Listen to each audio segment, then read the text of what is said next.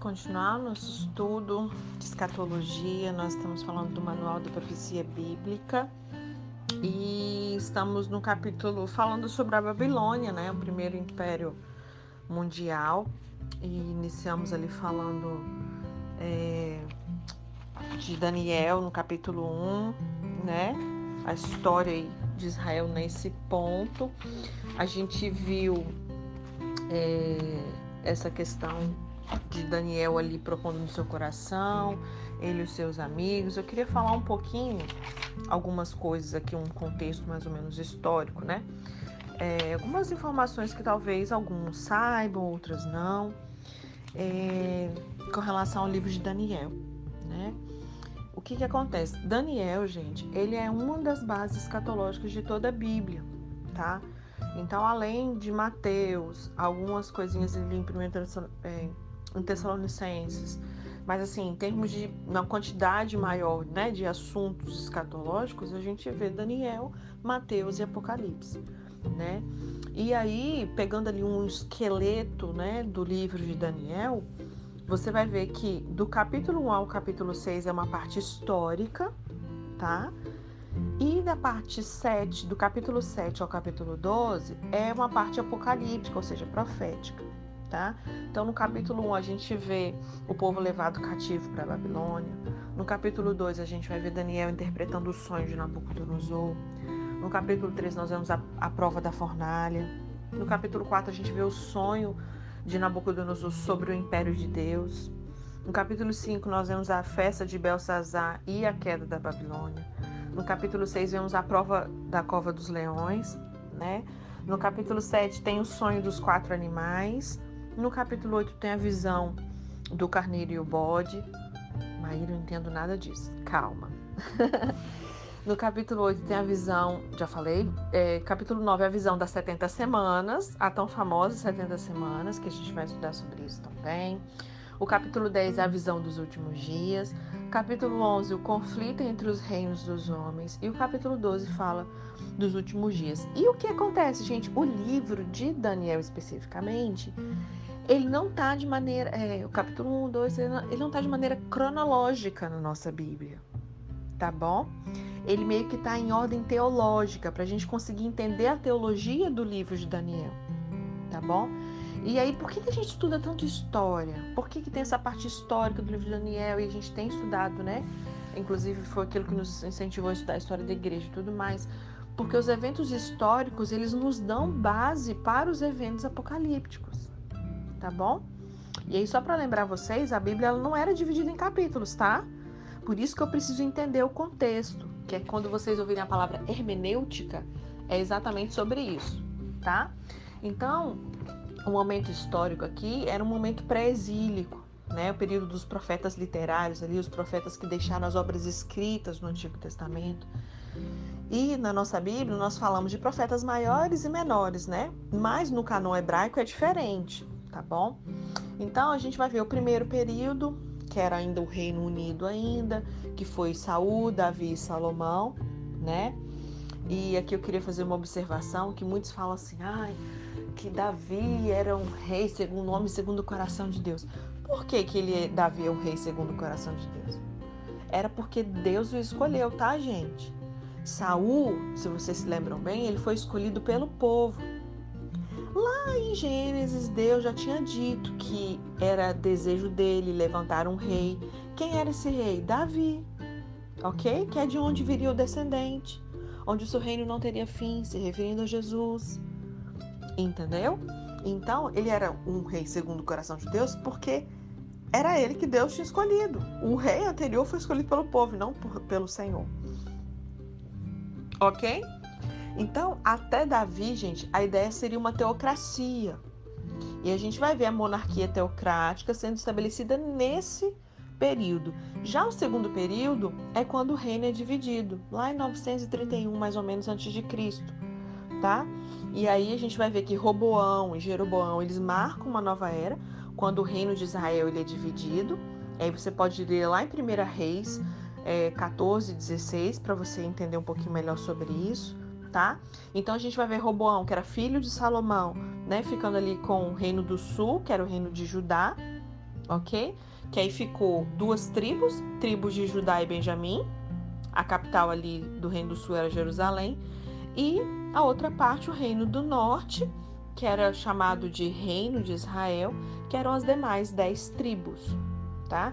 E aí esse reino aqui, ele possuía uma área geográfica maior e era mais rica que o Reino do Sul ou de Judá.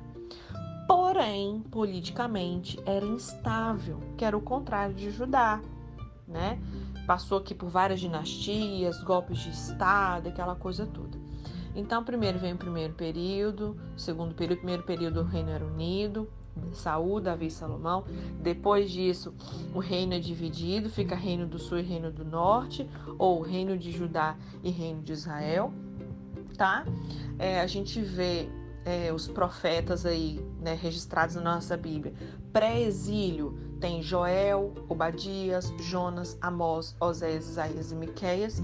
E no exílio, cativeiro babilônico, Sofonias, Naum, Abacuque, Jeremias, Daniel e Ezequiel. Tá bom? É, então a gente vai ver assim essa questão do cativeiro babilônico, né? Era o exílio dos judeus do reino de Judá para a Babilônia por Nabucodonosor. Jerusalém é sitiada e Joaquim, rei de Judá, se rende voluntariamente. O templo é saqueado. Onze anos depois, numa rebelião no reino de Judá, acontece a terceira deportação e destruição de Jerusalém no seu templo, em 587 a.C. Em 538 a gente vê o decreto de Ciro autorizando a reconstruir Jerusalém e o templo.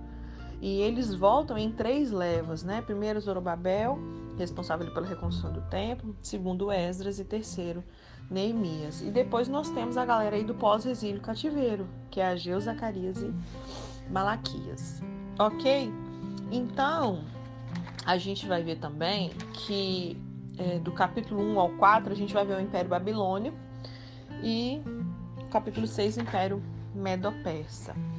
É, pegando ali o é, Daniel, né, o livro de Daniel, do comecinho, é, o nome não é à toa também, né, gente? Lembra que a gente estava falando que os nomes, eles têm um, um significado para eles é muito, muito, muito mais é, importante do que pra gente. Então, por exemplo, Daniel significa Deus é meu juiz. Isso que significa Daniel. Daniel é Deus é meu juiz. E o livro dele revela Deus como exatamente como governador soberano e juiz sobre os reinos da terra. Não é uma coincidência, né? A gente vai ver o capítulo 1 de Daniel, que ele é escrito em hebraico. Ele vai falar ali da vida pessoal do autor, mostrando a sua integridade, tal, tal, tal. Nós vimos, né, ontem que o nome de Daniel e seus amigos foi alterado, né? Então, às vezes na sua Bíblia vai estar os nomes babilônicos que eles receberam. Então, Daniel é, passa a ser chamado de Beltesazar. Não é Belsazar, é Beltesazar, são duas pessoas diferentes, né? Ananias, chamado de Sadraque. Misael, chamado de Mesaque. E Azarias, chamado de Abednego. É, já comentei com vocês sobre Daniel não decidir não se contaminar, que era na questão cerimonial. Já ministrei isso para vocês ontem. Amém. Um, que mais? Deixa eu ver aqui. No capítulo 2, ele já não foi escrito em hebraico como o capítulo 1, um, ele foi escrito em aramaico. E ele fala acerca do futuro dos gentios, ok? Daniel vai interpretar o sonho de Nabucodonosor. E a gente vai ver que ele foi uma ferramenta nas mãos de Deus, né? É, Nabucodonosor foi uma ferramenta nas mãos de Deus, algo bem fora do nosso padrão, né, gente? Pensa é, às vezes a gente pensa que para ser usado por Deus e tudo, Deus dá uma revelação, etc e tal, vai dar só para o crente, né? Pois é, mas Deus deu uma revelação para Nabucodonosor. Ele foi uma ferramenta nas mãos de Deus. Alguém fora do nosso padrão, ele pode ser usado por Deus sim, porque Deus faz conforme ele quer. Né? Então ali não foi Satanás. O cativeiro, ele foi juízo de Deus sobre o povo, como a gente já leu alguns textos ontem. Né? Então, só para relembrar, Jesus ele não tem problema com pecador, não, tá, gente? Ele tem é, problema é com religioso, né? Ele não teve problema para usar Nabucodonosor, mas ele teve problema para usar fariseu. Então, que possa cair aí mais umas quebrar mais umas vaquinhas sagradas desse preconceito religioso que a gente tem, né? O, por exemplo, o fariseu ele estava cerimonialmente contaminado. Eles, eles estabeleciam um padrão que nem eles mesmos conseguiam cumprir entende? E às vezes a gente se porta assim com o mundo, né? Que a gente possa rever isso aí. Então nós vimos que a questão de Daniel é não se contaminar é com o sistema, ok? Não era a comida em si, era o sistema. Já no capítulo 2, né, a gente vai ver que os únicos que souberam o sonho foi Daniel e seus, seus amigos. É, quando no verso 22 fala últimos dias, é período de tempos, tá, gente? A gente vai ver Deus revelando mistérios para um ímpio, algo, algo que realmente geralmente foge da nossa mentalidade. Daniel colocado como governador de governadores. Vamos ver sobre a estátua?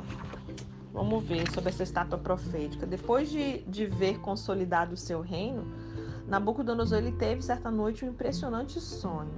Ele viu uma grande estátua que tinha cabeça de ouro, o peito e os braços de prata, o ventre e as coxas de bronze e as pernas de ferro e os pés em parte de barro e em parte de ferro. O rei estava olhando quando uma pedra foi cortada sem mãos, feriu a estátua nos pés, reduziu a pó, para o qual não se achou lugar. E a pedra, por sua vez, tornou-se um grande monte em que encheu toda a terra. E ao despertar na manhã seguinte, Nabucodonosor ele convocou seus sábios, astrólogos, adivinhos, e exigiu que eles lhe contassem o sonho e lhe dessem a interpretação. Vocês podem ler Daniel 2 todinho lá, tá? Eu vou ler aqui o verso 4 e 5 diz assim: Então os astrólogos responderam em aramaico ao rei: Ó rei, vive para sempre. Conta o sonho aos teus servos e nós o interpretaremos. E o rei respondeu aos astrólogos: Esta é minha decisão. Se vocês não me disserem qual foi meu sonho, ele não queria só a revelação, né, gente? Ele queria que eles falassem qual tinha sido o sonho e depois a revelação, né? E se vocês não fizerem isso, eu farei que vocês sejam cortados em pedaços. E que as suas casas se tornem montes de entulho. Será que ele era bonzinho, gente? Esse é Nabucodonosor? Ai, Jesus do céu. Gente, vamos lá, vamos continuar. Os sábios né, da Babilônia, incapazes de atender aí ao rei, foram condenados à morte, estando também na lista negra Daniel e seus companheiros. Certamente Azarias, Misael e Ananias estavam na, na lista junto. E aí, ao saber desse decreto real, Daniel chegou a Arioque, chefe do rei da guarda, né? E disse o seguinte: está lá em Daniel 2, verso 15 e 19. Por que o rei emitiu um decreto tão severo? Arioque explicou o motivo a Daniel e, diante disso, Daniel foi pedir ao rei que lhe desse um prazo e ele lhe daria interpretação. Que, que Daniel fez? Daniel voltou para casa, contou o problema aos seus amigos Ananias, Misael e Azarias e lhes pediu que rogassem ao Deus dos céus que tivesse misericórdia acerca desse mistério, para que ele e seus amigos não fossem executados com os outros sábios da Babilônia. Então, o mistério foi revelado a Daniel de noite numa visão. E Daniel louvou o Deus do céu. Aleluia, aleluia. É, e aí, de posse do segredo, Daniel procura Arioque e este depressa introduziu o jovem hebreu na presença do rei e disse: Daniel, tu olhaste, ó rei, e diante de ti estava uma grande estátua, uma estátua enorme, impressionante, de uma aparência terrível. Daniel 2, verso 31. Né? E depois de descrever a visão, Daniel passa a interpretar ali os, os diversos símbolos.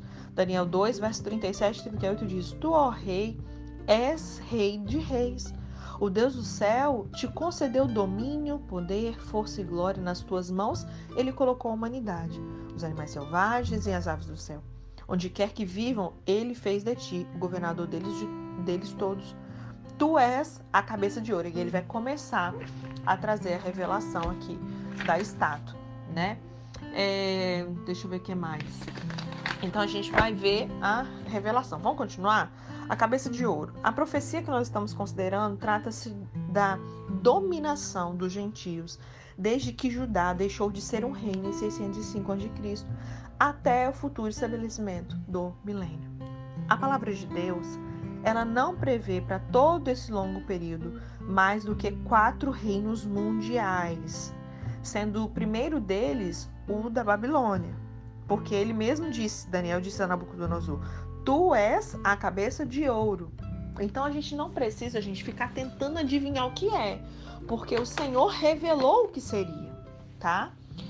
O Império Babilônico ele recebeu na Bíblia o título de A Joia dos Reinos, Glória e Orgulho dos Caldeus, e a sua capital foi chamada de Cidade Dourada. Você pode conferir na sua Bíblia em Isaías, no capítulo 13, no verso 19, capítulo 14, no verso 4, tá? E essa grandeza do reino dos caldeus, ela pode ser medida pelas dimensões da sua capital. Ela era então a maior e a mais moderna metrópole daquele tempo ocupando em uma área de 576 quilômetros quadrados, com 96 de perímetro, ou seja, 24 de cada lado.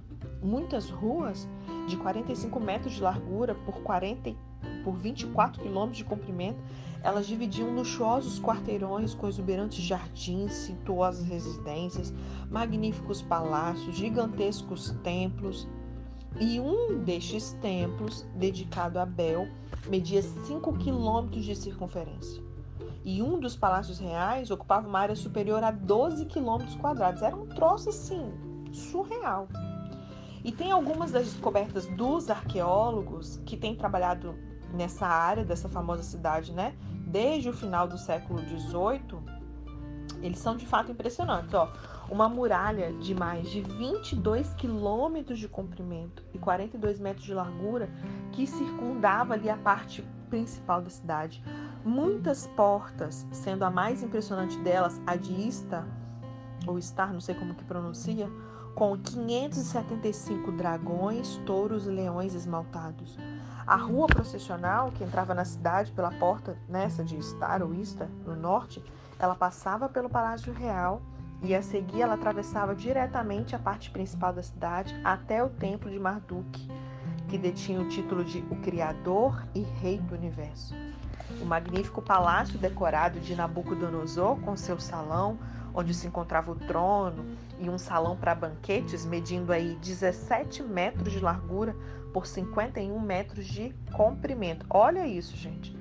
A base e o contorno da Torre de Babel, conhecida como Etemen Anki, acho que é assim que fala, que é a casa da plataforma, base do céu e da terra, a qual supõe-se que tenha sido as ruínas da infortunada torre referida lá no livro de Gênesis. Isso aqui é tudo estudo arqueológico, tá? As grandes ruínas de uma área quadrangular composta de criptas abobadadas ou sótons reforçados com arco de ladrilho, cobertos de terra e escombros. Os escavadores eles acreditam que essas ruínas são os restos da estrutura da base dos famosos jardins suspensos, que é uma das sete maravilhas do mundo antigo. Cerca de 300 tabletes cuneiformes que re relatavam principalmente a distribuição de azeite e cevada aos cativos e aos trabalhadores especializados, procedentes de muitas nações que viviam na Babilônia e seus arredores entre 595 e 570 a.C.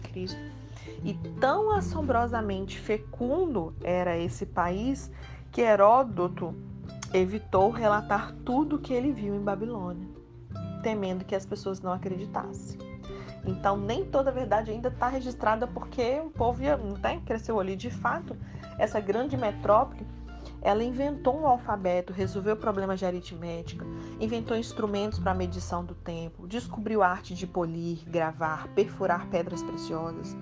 Babilônia alcançou também um grande progresso nas artes têxteis, é, aprendeu a reproduzir fielmente os contornos de homens e animais, estudou com êxito o movimento dos astros, concebeu a ideia da gramática como ciência, elaborou um sistema de leis civis em grande parte, a cultura dos gregos provinha da Babilônia.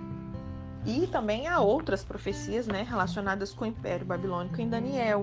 Daniel 7, que vai falar dos animais ali, né? Verso 3 e 4 fala: e quatro animais grandes, diferentes uns dos outros, se referindo a quatro impérios, né, gente?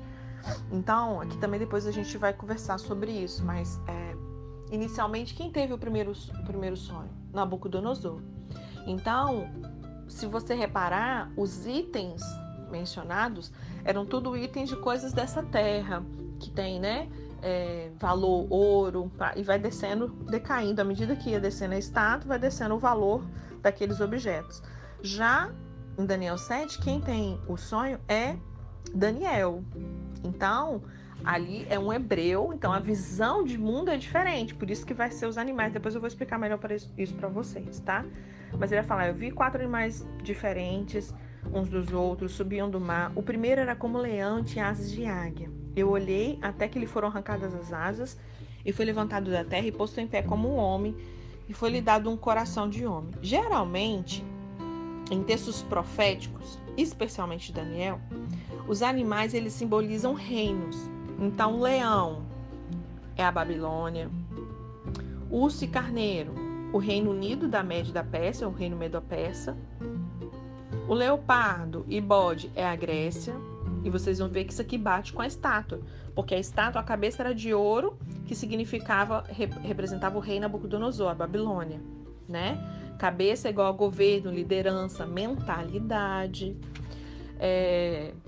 Depois vinha o peitoral de prata, né? Que é correspondente ao animal seria o urso carneiro, que é o Império Medo-Persa, que veio após a Babilônia. Peito fala de sentimento, de coração, o braço fala das obras, né? Depois vem o leopardo e o bode, que é a Grécia. Já na estátua vem o ventre de bronze, que era o Império Grego, que depois foi dividido né, em Ptolomeu e Seleuco. E aqui a gente vê Alexandre o Grande, né? Um dos maiores que a gente estudou na história, é nessa época aqui do Império Grego, ok? É, a cintura para baixo, ferro. Ferro, ele fala do Império Romano, ok?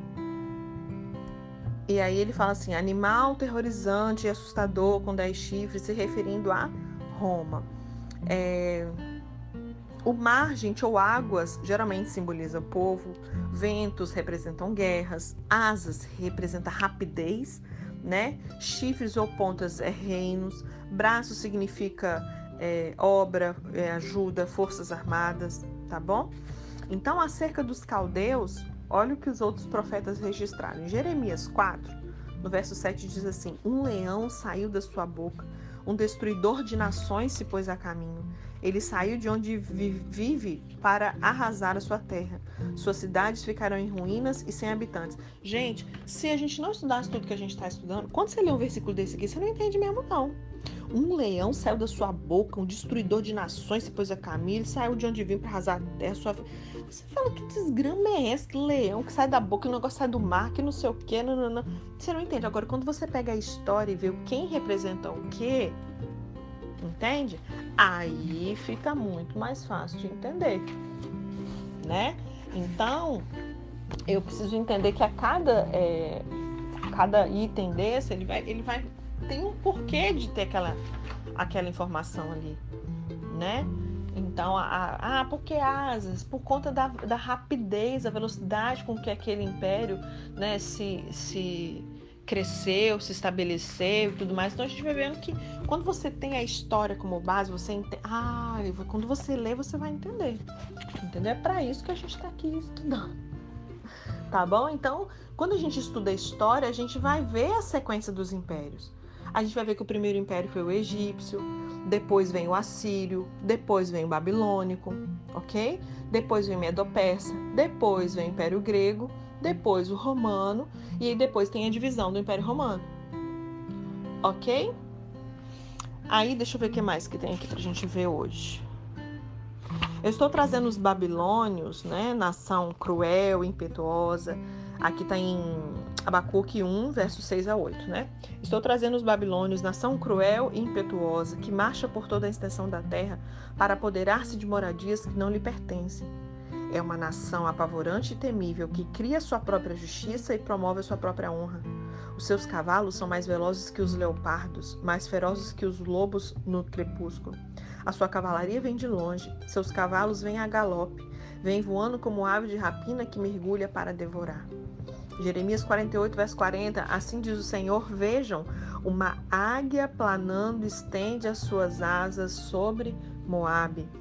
Também Ezequiel 17, verso 3 e 4 diz: Assim diz o soberano Senhor, uma grande águia com asas poderosas. Então, gente, você vai vendo que quando você vai para os profetas e você vê ele mencionando, então vem né, um reino, você vai conseguir identificar que reino é esse tá bom? Você consegue se localizar na história.